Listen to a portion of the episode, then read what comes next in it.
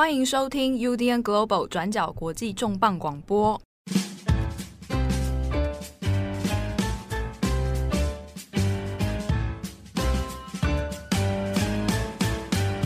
Hello，大家好，欢迎收听 UDN Global 转角国际重磅广播。我是编辑七号，我是编辑惠仪。今天的重磅广播来聊一个事情，刚好跟我们自己两个啊，我们转角国际切身相关。也跟大，跟大家也切啊，切身相关。没错，我们现在在 working from home 好一阵子了吧，对不对？嗯，好，已经哎有应该是两个月以上了，差不多，差不多，对对对对，快，嗯，对啊。那随着最近呢，开始生活步调又慢慢拉回来啊，可能在可以预期的时间之内，也许可以慢慢的去把工作时间调配哦，可能慢慢会回到办公室啊。那有的人也许就是哎。还还是继续在家工作这样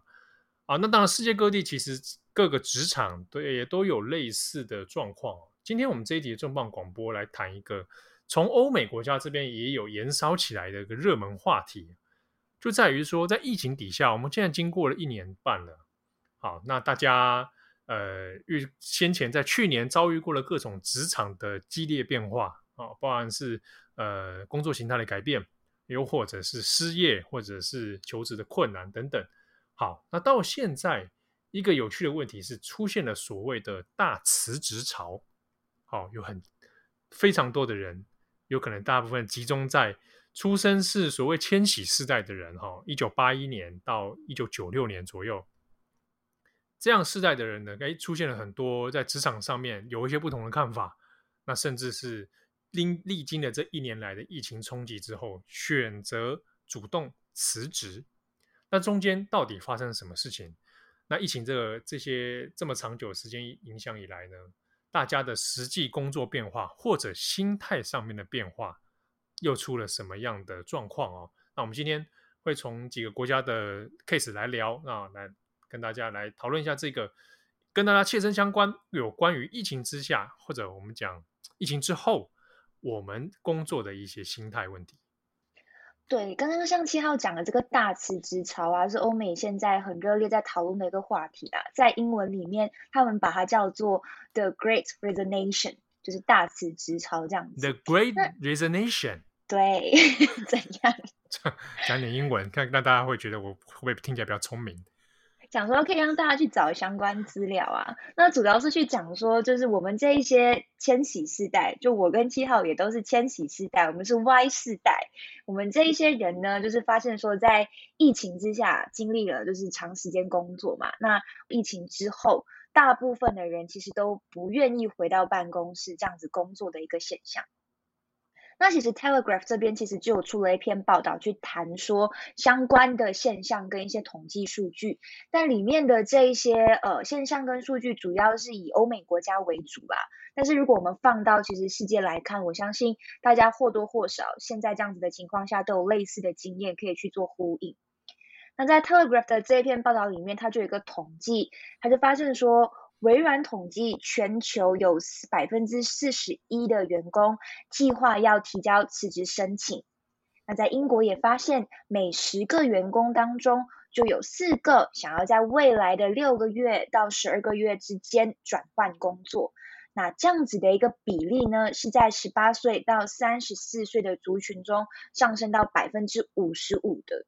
意思也就是说，大家会希望在疫情之后，要么可能离职，要么转换工作。即便你可能不会到最后真的做出辞职的这个决定，但是你其实已经有想要辞职的一个念头了。那不止这个现象出现在英国，那发现说美国也会有一样的状况。美国劳工部就有一个资料去显示说，在美国光是在四月份就有超过四百万人辞职，那这是美国记录有史以来的最高峰。那我们这边也会跟大家讨论一下，为什么会有这样子的现象？那当中可能一定会有很多原因啦。但我们这边归结出几个可能大家常见的一个原因，像是第一，你在家工作了一年半，你的时间、你的工作，像是你的生活都有了一些调整，有点像是呃人生，也不能说按了暂停键啦，但就是疫情提供了你一个机会，让你去重新思考说，我们人生的优先顺序到底是什么？去反思说你的生活跟你的工作到底你的优先顺序要怎么排。那身为 Y 世代呢，七号你有听过 YOLO 这个字吗？我我太年轻了，我没有听过这这个什么词汇，这是老人在讲的。这不是年轻人才会讲的吗？这是老人吗？对不对？我我这种年轻族群怎么会听过呢？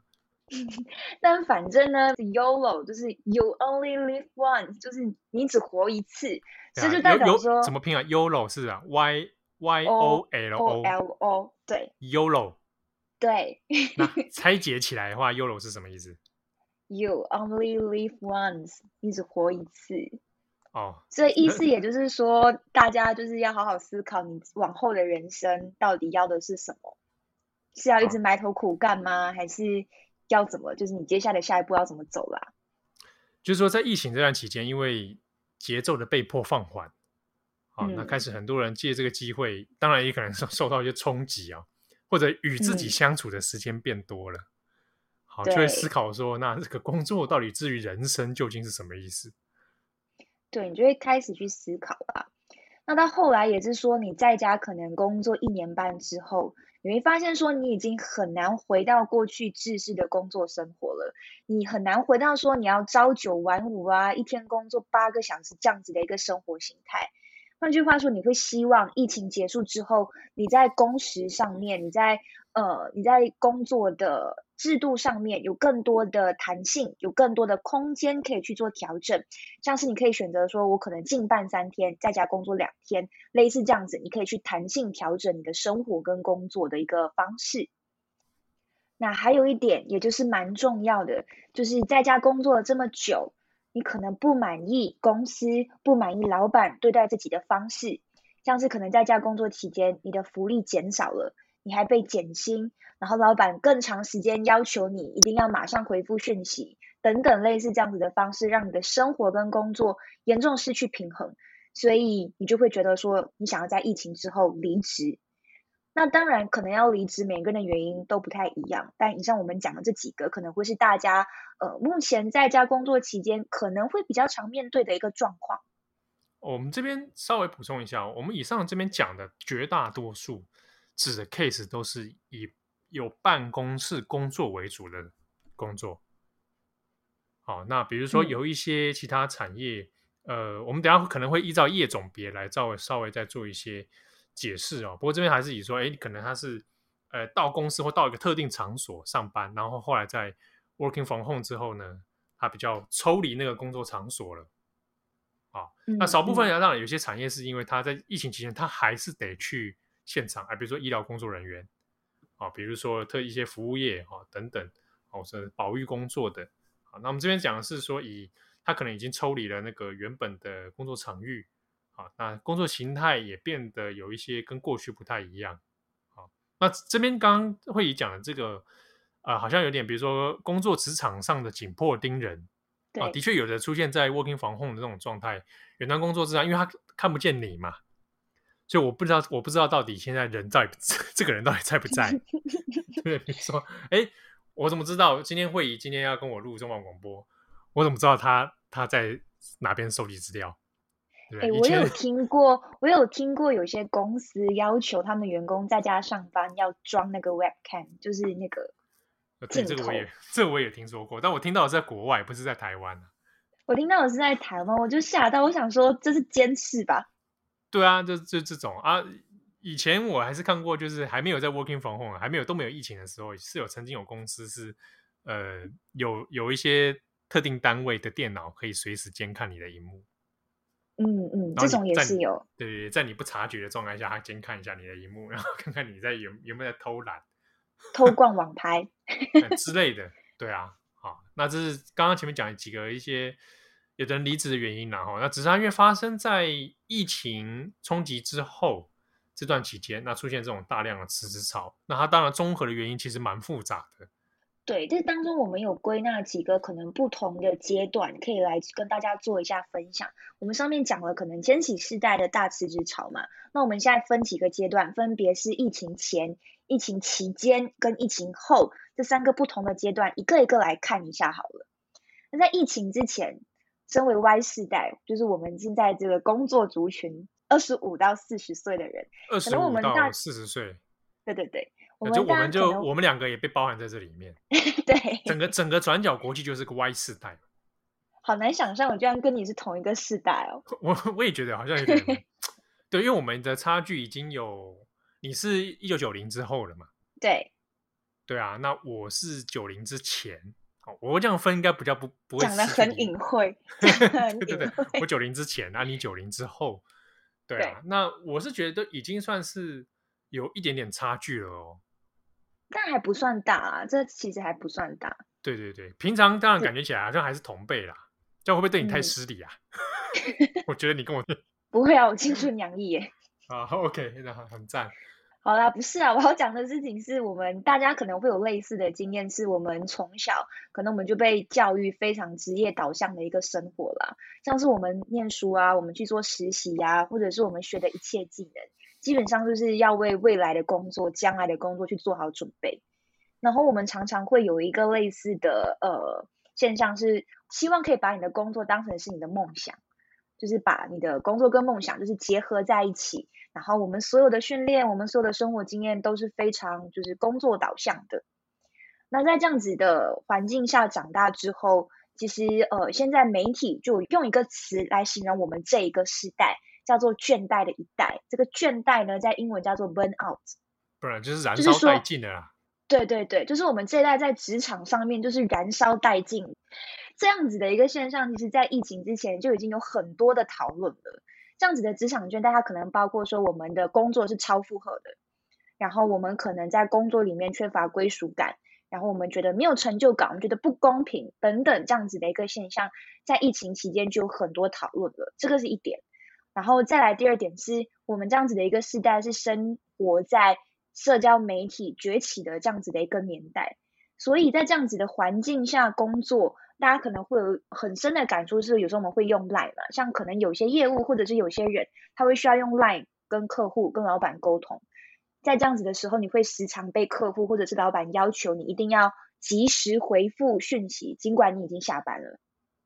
所以这样子的时候是没有办法让你的工作跟你的生活去有一个完整的切割的。那这是可能疫情前我们已经就是倦怠的一代。那来到疫情间，我们开始 work from home 了。那有些人就可能出现另外一个现象，有些人就觉得说他们的工作在家工作变得更消磨，变得更消耗心力。其实相关的研究都有发现说，像是跟疫情相比，很多人每天在家工作的时间其实是更长的。像是有研究发现说，英国员工呢，在疫情期间每一天在家工作平均多了两个小时。那为什么会多了两个小时？当中可能是你要回复的 email 变多，然后因为大家现在都远端嘛，所以你的会议也跟着变多，然后你可能会需要花更多的心力跟更多的时间去跟其他的员工做沟通。这个中间我自己是有点困惑，可能有有职业差别。对对对对，因为有一些东西可能是隐形工时的问题，嗯，好，然后难以切割呃实际的工作时间跟下班时间。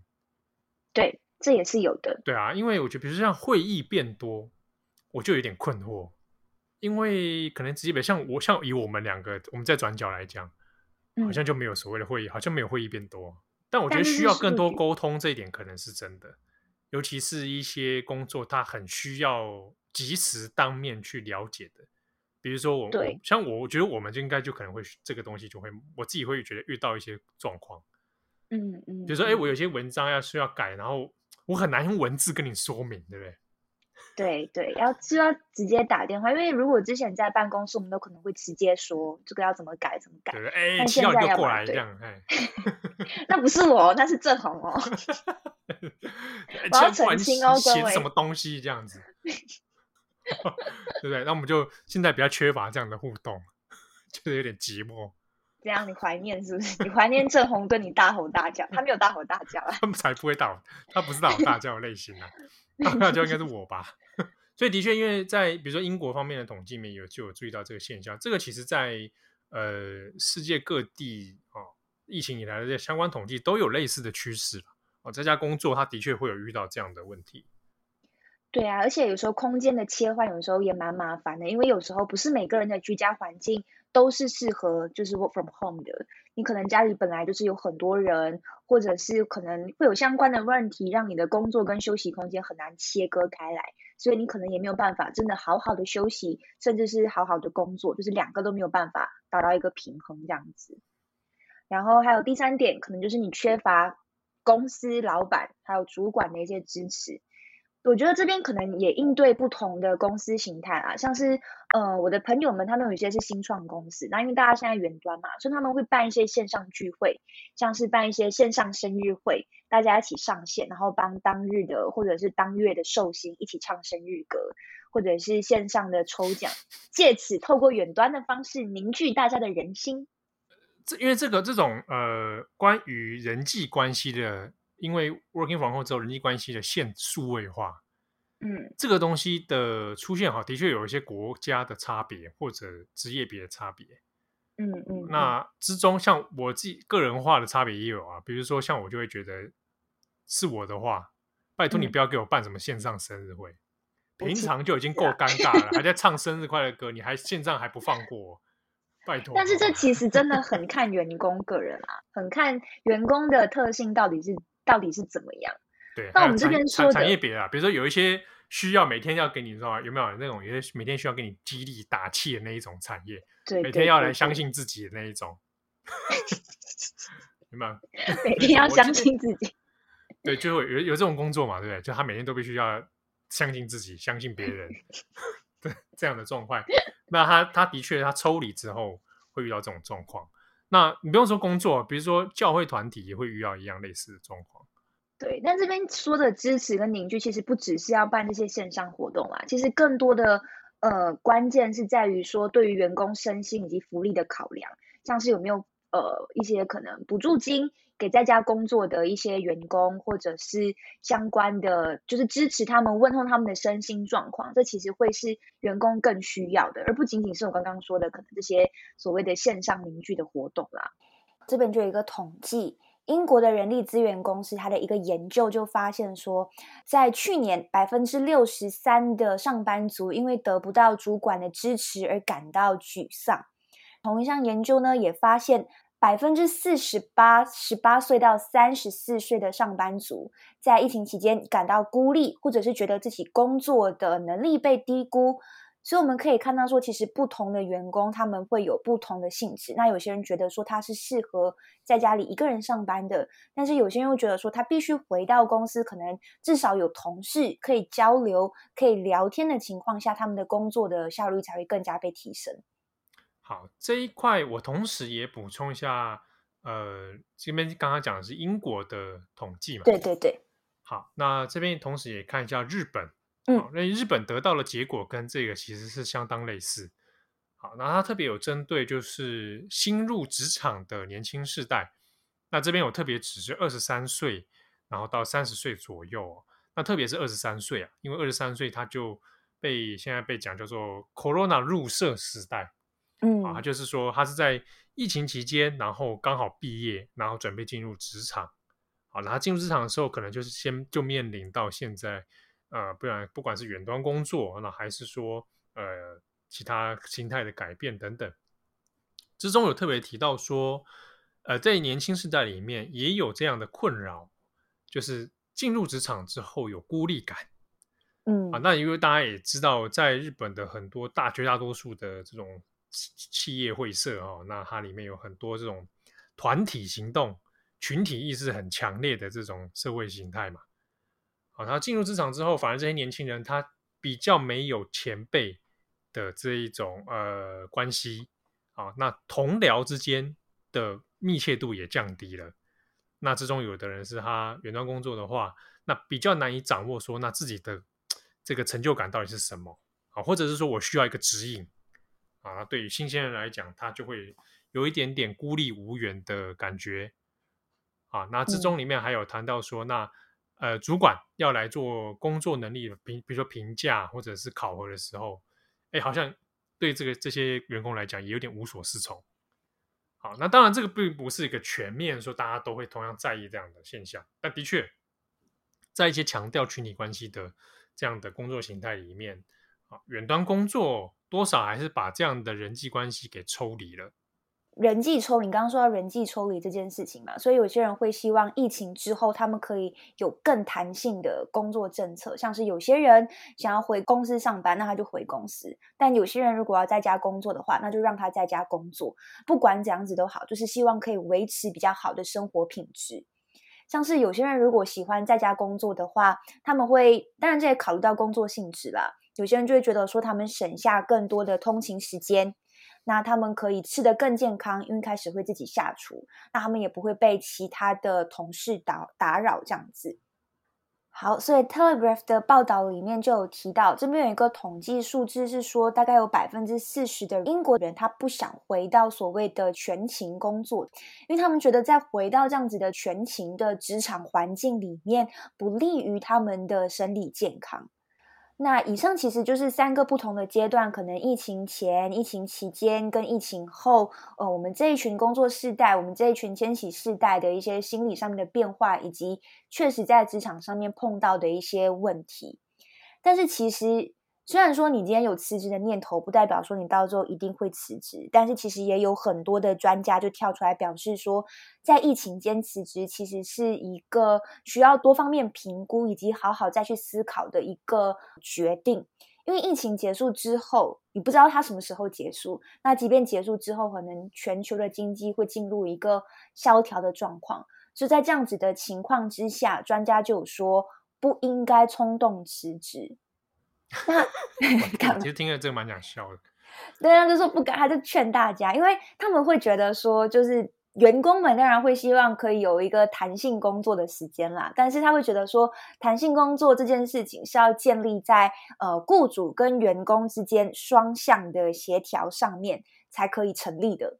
对，我要我我笑的点在于哦，不该冲动决定，呃，这个不该冲动，他该不该冲动决定这个事情，好像似乎很难讲啊。哦、嗯，有时候正有时候要挽救你自己，就是需要一股冲动。哦，所以其实那个背后，专家所谓专家警告的背后，我自己猜测的逻辑在于劳动力市场的考量。嗯，啊、哦，因为现阶段如果出现大量的人力流动的这个缺口的话，的确会在这个人力市场上面出现一些冲击。好、哦，那当然，所以出现冲击的话，嗯、那对于呃，其他资方来讲是一个很大的困扰啊，所以他才会告诉你不该冲动决定，说你要不要怎么样什么。这个东西说真的，这个就劳工劳方自己来讲，呃，好像很难讲他到底是不是冲动决定啊，或者他是深思熟虑吗，或者什么？说真的，要辞职这件事情，他本身真的他的动机都太复杂了。对啊，它涵盖很多方面因素的考量的家庭啊，啊不全然是说，呃，百分之百理，大家都能理性做决策啦。嗯嗯嗯，对，而且签证的事情很复杂，尤其是在疫情之下。讲真的，疫情之下，你考量的事情真的蛮多的。好，那那会影响你判断的因素也很多，所以其实对不管是所有的劳工来讲，他他的考量应该都是蛮困难的。对。我们这边要再另外补充的一点是说，我们刚刚上面提到的，主要就是呃欧美国家的白领阶层工作者嘛，所谓他们出现一个大辞职潮的现象。但其实相关的这个现象不止发生在白领工作族群身上，它其实是普遍发生在各个不同的工作行业当中，尤其是以服务跟零售业为主。我们这边特别举美国为例子。BBC 这边的报道是说，目前美国主要的零售商都出现了大量的职缺，像是美国当地著名的那种大型连锁商店，像是 Target 跟 Best Buy，他们已经提高了工资，或者是像是麦当劳或者是 Amazon，他们也提供了所谓的招聘奖金。但是尽管如此，还是发现说这些零售商大部分都出现了很多的职缺，目前的状况也难以去填补他们的职缺位置。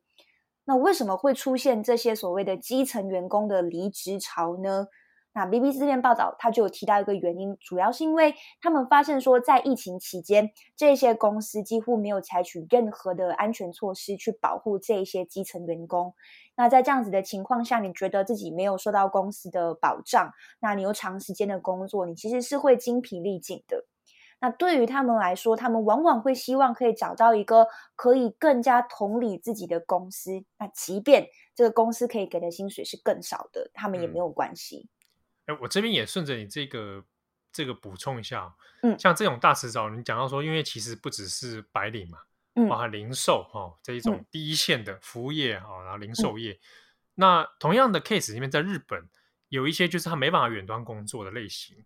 比较少远端工作，比如说建设。建设业或这种工地工人有没有？嗯，这种类型，那也有出现类似一种状况，是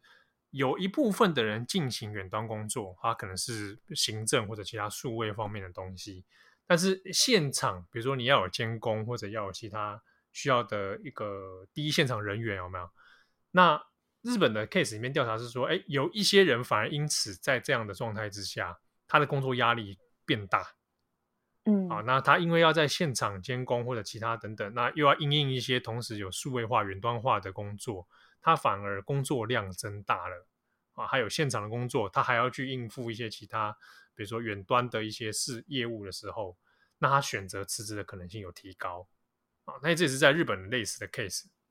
所以看到这样子的状况，我们也会在想说，那现在世界各地的国际企业龙头公司，他们的态度是什么？呃，他们怎么去调整自己公司的政策，很有可能是会为其他的公司带来影响的。我们这边主要举几个例子，像是 Apple、Google、Twitter、脸书这些大龙头公司，他们是怎么做的？嗯，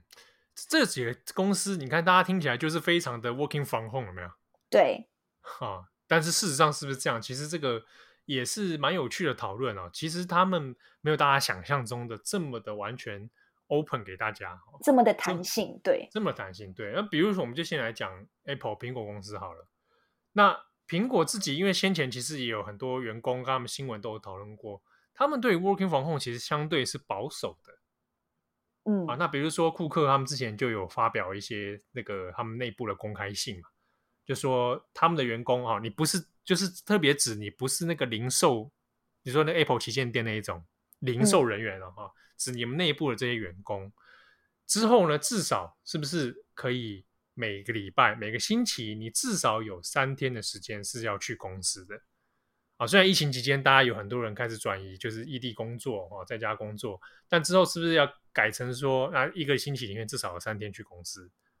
啊，那这件事情其实，在 Apple 里面也引发了很多的争议啊。哦，就如同我们前面所讲的，有人在这个 working from home 状态之下，他其实已经觉得习惯了，而且发现我不去公司，我工作照样可以做完成，对，对我该做的业绩都也都达到了，所以有人会觉得说，那是不是应该给我就是更多的灵活性啊，哦，包容性这样？这边可能大家会想说，那 Apple 为什么有执意说希望大家回公司这件事情？好，那我们从他公开信一些内容，还有他一些对外发表的态度，其实没有特别明讲啊。但是你可以知道他的那个用意在于说，他希望能够维持这一种公司企业员工文化那一种一体性，那一种我们是一个 family 的感觉，就是希望可以看到员工在你眼前上班的意思吗？对，这个当然这是一种其中之一啦。嗯、还有一种是说，有一些会认为说，员工们聚在一起。你比较能够激荡出火花，嗯，尤其是讲究创造力的地方，或讲究竞争性。呃，Apple 是一个内部公司企业文化里面彼此竞争力很强烈的一个地方啊。其实 Google 也是啦，嗯，就是你跟你的同事有时候是处于竞争关系的，是啊。有有一些部门，甚至我听过的 case，就是以前在这个 Apple 啊，也有也有以前在 Google 的人，就是有遇过一些职场上面的问题。其实来自于竞争文化，哦，他那种 那种适者生存，哎、欸，对，那一种正讲正面一点讲叫做正面的激荡，嗯，哦，负负面一点讲叫做 彼此的攻击跟啊、哦、一些蛮蛮高压的事情啊，嗯，那有些人会认为说，你就是因为要聚集在这个空间里面，大家比较有提升效率啊，啊、哦，然后提升你的创造力啊等等，啊、哦，那这是一个。部分，但是也有人，也有一些员工会因此提出说，这是一个迷失吧？哦，我们看我现在在 working from home 不是也是做得好好的吗？对啊，嗯、好，那这是内部被 Apple 这边在出现的一些讨论。那另外 Google 这边也是希望说，也同样也是寄望说，今年是不是大绝大部分的员工都能够回到办公室啊。那它一个调配是说，哎，因为遇到内部当然也有一些压力啦，哦，员工也也是反弹嘛，所以哎，那适适量的，比如说两成的员工可以永远的在家工作，就是慢慢调整。对啊，那 Twitter 这边也是类似的状况。哦，Twitter 在去年倒是走蛮快，去年二零二零年五月的时候，他就已经说，啊，有些员工就可以视情况哈，那有些就直接在家工作就好了，不用再来了。好，然后 Twitter 这边的说法是觉得这一种分散掉的方式，啊，所谓的去中心化啊，就不用再来办办公室的方式呢，哎，其实就结果而言，配合起来也还不错，工作起来也还 OK。啊，那如果如果大家工作起来 OK 的话，那那也就这样子继续 run 下去，好像也不会有什么太大的影响，对啊。那之中他就还推出一些配套的措施啊，比如说我提供你一些津贴，对不对？嗯、你可能啊在工作，然后也会有一些补贴哦，那这个算是好的喽。嗯，这个算是蛮不错的公司。有些有些公司是做一种方式是，呃，比如说你的本金啊，我给你降低一点，比如说你可能本金是呃。十万好了，哇，好爽！十万台币 啊啊！我给你降低变成九万八，九万八，那你在家工作哦。啊，有的人会，有的在职场上是愿意的哦。美国有一些公司有提出这种这种状况，有人愿意，因为他会觉得，那我省去掉我的通勤啊。这真的是看个人衡量啦。嗯，对啊，我说我开车，对不对？就在美国很多在开车上下班嘛，我省掉那个开车，还有我因为要去公司而产生的边际费用。哦，所以他觉得，那我可以我本金我愿意减少一点，那我你让我在家工作，我 OK，啊，之中就会有这样的配套措施啊，啊，那或者 Twitter 也有这边讲说，那我就跟你弹性调整，你爽进办公室就进办公室，你不爽进就在家里面，嗯，啊，这是这种，那这个脸书的部分呢，啊，那它也是有一些类似的弹性政策啦，哦，可能会比如说在接下来预计五到十年之间，啊。那推出说，那至少有半数的员工可以完全的远端工作，对不对？就就是半数员工在家里面审核那些有问题的贴文，是不是？啊，那 也没有那么多吧，半数。对，随时要来阻，就随时来阻你。啊，我们说会不会这一集会被阻啊？好，那 OK，那其实，在那个相关的企业内部调查。哦，就针对脸书的企业内部调查面，也是因为有多达在半数百分之五十的员工是觉得说，哦，我这家工作跟这家公在公司上班好像没什么两样，对不对？那也有人觉得说，如果能够全职工全职远端工作的话，还不错，蛮有吸引力的。那甚至是中间，我觉得还蛮蛮有一点是在美国里面会被考虑到，就是那你如果能够全职远端的话。嗯那你住的地方要不要也变？我可以选择去住比较便宜的地方啊。嗯，啊，尤其你在那个加州那边啊，比如说那些有些那个地价是真的差很多哎。对，对啊，那你距离公司的远近，那我可以去住到比较郊区的部分嘛。哦，我不用特别要离公司更近。那我这样子的话，我的收入可以得，我的支出都可以有一些新的更更多调配。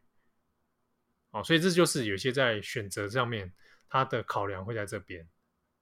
所以我们也可以看到说，商业内幕这边有一个就是新的民调就显示，这些在就是加州旧金山的那种科技员工啊，他们就认为，如果之后啊可以全职在家远端工作的话，他们就要搬离就是旧金山湾区。就是直接搬走了，因为这样子的话，你的物价、你的房价都可以省下来，而且你也省下通勤时间，其实对你生活品质是很好的一个选择。对啊，这边补充一下，商业内幕就是 Business Inside 哦，对对对，啊，我们大家比较常就 Business Inside 的这个媒体哈、嗯，对啊，你看这个物价就有差，同样的 case 在日本是一样的。啊，日本这边它就就有一些甚至生活形态的改变，他在远端工作之后呢，呃，日本的通勤时间。有其实是有有有一定成本的，大家也看到那个早上的电车有没有？嗯，那你通勤时间你少掉这段之后，你节省了很多这个这个通勤的费用，以及上下班中间它有一些额外产生的，比如说下班特别它有另外的那种应酬有没有？嗯，应酬啊，然后伴手礼呀、啊，然后其外相关的消费啦，好，那这部分它等于是也会有一些改变。那日本中间还有一些那种所谓外派外勤，比如说单身赴任啊，就是你一个人，比如说啊七号啊，现在被派去哪边啊？可能从东京啊派去京都，那一个人要在那边租房子、嗯、啊，这是以往的状况。他可能派到那边去做短期，可能一一季三个月做完之后，然后再回东京这样子。好，但是如果远端工作的话，他就少掉这一段，他不需要再派到当县地去，他远端处理就好了。好，那所以现现在决定七号觉得，那我去住在岛根县好了。啊，我住在那边，然后我来处理远端的工作，那他就会有这样的这个呃形态变化。那中间他所省去的。比如说，根据日本这边内阁府他们自己做这一年来的一些职场变化调查，里面就有解讲到说，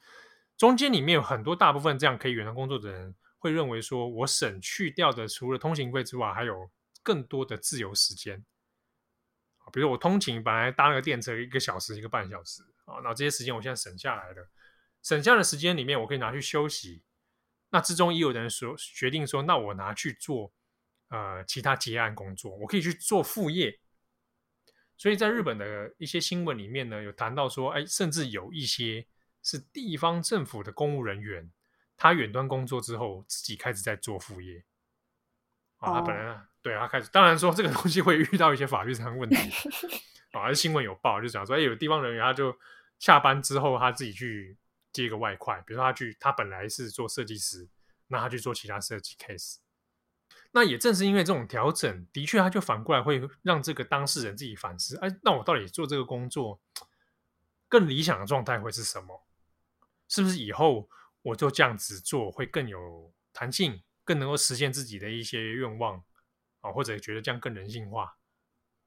啊？那这样的思维出来之后，的确就会影响到很多现实上面的工作考量了。对啊，其实员工在对于工作的心态上面有了一个转化之后，其实对于公司来说，他也被迫要去做一些改变，去因应这样子的一个趋势，跟因应这样子的一个热潮。像是假设说现在所谓的千禧世代已经出现了大辞职潮的话，那就代表说公司其实在一定的程度上是需要转型，甚至去制定出更人性化的一些政策。像是假设说我们再把时间往后推远一点的话，那办公室文化最后。到底会变成一个什么样的一个的一个形态？像是说未来可能是不是要呃制定一些政策，是让员工有权利远端的一些相关的福利政策？你要更加依据员工的状况去顾及他们的呃身心考量，或者是顾及他们到底要在家上班还是在公司上班？这边讲啊，就是他这个你刚刚讲这个东西，它的确有可能会涉及到，比如说劳工福利政策，对，或者相关法律的制定。就假设未来疫情的状况，它会处于一个呃时起起伏伏的状态之下，那是不是有法律可以保障我？如果员工，我是员工，我现在你要我通勤上班，嗯、我跟你说不行，我担心疫情会感染我啊。然后这种状态下，哇我是不是有相应的法律或相关的政策能够保障一般人的这些权利？哦，这个就是有可能，对啊，对啊，有可能会出现到一种面临的这种变化，或者说立法说，哎，公司以后限定是。哎，你公司不能够完全限定大家只能到公司上班。对，但是相关的东西其实也有延伸到，就是所谓的职场文化跟同才压力啦。就是你的职场文化到底对于远端工作的态度到底是什么？像是你的呃，你的老板。是不是可以不会去区别对待进办上班或者是在家上班的职员，不会特别有一个你知道其中的分割，就觉得说哦，你进办上班，你跟我比较熟，那我可能会多提拔你一些类似这样子的一些文化啦。对，这种的确也是会出现一些另一种问题啊。太 details 了是不是？没有，这没有这，但的确这是的确是一个考量哦。对啊，因为大家对于，因为这东西还很新，就是你不知道它会演变成什么样，那大家的接受度又是什么？它其实是未来还会有很多的讨论跟争议呢。对，那我这边也讲一下，因为像在做这个所谓远端工作的时候啊，那像比如说日本的 case 里面有很多是在于这一年来有很多的公司行号，它被迫要做数位转型嘛。嗯，那。可能大家有的还有印象是去年在第一次宣布紧急事态宣言的时候，那很多公司基本上就没有东京为主了哦，就他就没有办法到实地上班。可是当时还是有些公司呢，员工被迫要去通勤上班，原因是因为他要去回公司用印啊、盖章啊、送公文啊。啊，用印印章文化，这个的确是在日本一直以来被讲很久很久啊，一直要说要推数位化，但是印章一直始终没有办法处理掉的一个问题。它背后牵扯的东西还不只是职场文化，还包含印章工会哦。好了，还还有大家习惯的问题，所以那时候一直有很多人就觉得很矛盾啊。我居然在疫情底下还回去公司用印，那说好的这个 digital。数位化，公司要数位化，讲了个半天都不知道在数位在哪里。digital，对，日文啊，digital 啊，然后就要这个日文讲 paperwork 啊，paperwork，嗯，还是不断的在反复嘛。那比如说好了，我你有没有听过一个东西叫做电子公文？有啊，对不对？你有没有听过？那你就知道电子公文里面，同时你还要送一个纸本，对，把电子公文印出来，印出来再送出去。再送出去，然后用印，然后存档。哇，这个这个叫电子化吗？这个这个好像叫做电子风格的纸本作业吧？伪电子公文。对，那在日本有这种状况非常之多啊。你没有说，其实你也不止公司行号，学校也很多这种情形。哦、嗯，学校的公文啊，单据的报销这些东西，我以前经历到到现在过了十几年了，而且很多学校还是没什么变化。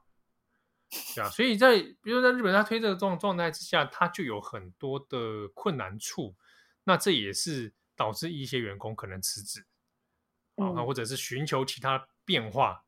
的一个方式啊。那当然，现阶段日本的企业界，呃，你去看有些企业家，它其实都有还有这一种呃数位化战略的转型啊。那已经不少大型企业都在这都在做了。那日本官方政府也有一些。推出一些相应的一些资助金啊、补助金啊，你要推出你要数位化的话，那我可以做一些辅导，这样。但是呃，很多受到疫情影响的中小企业，它可能比较没有那个力气跟资源来做数位转型，那就是比较麻烦的。好，那这边呢，我再另外根据日本的内阁府他这边统计的数据哦，到目前为止，我们算到二零二一年的春季。日本的数位化讲这种远端工作的比率啊，哦，实施率大概到多少？那以地区来分的话，最多的其实是以东京都啦。东京都里面呢，超过五成啊，百分之五十三的公司基本上都实行了远端工作了。那全国来讲的话呢，全国的话大概是三成啊。哦，对，那这中间就是有一些差别。那最多。啊，以企业以种类来讲的话，还是以资讯产业比较多，占几乎快要八成都远端工作了。啊，这资讯产业它这个扩及的蛮，其实种类很多啦。哦，包含一般的资讯科技啊、IT 啊，哦，通讯业也都算在里面哦。那再来第二名的话，是将近一百分之五十的，就是金融、保险、不动产这一类的，嗯，那也差不多有半成都在远端工作。那再来呢？可能大家比较意外的是服务业哦，日本有很多的服务业啊、哦，改成了远端上班的情况也变多。那当然是主要以行政工作的为主。再来是制造业哦，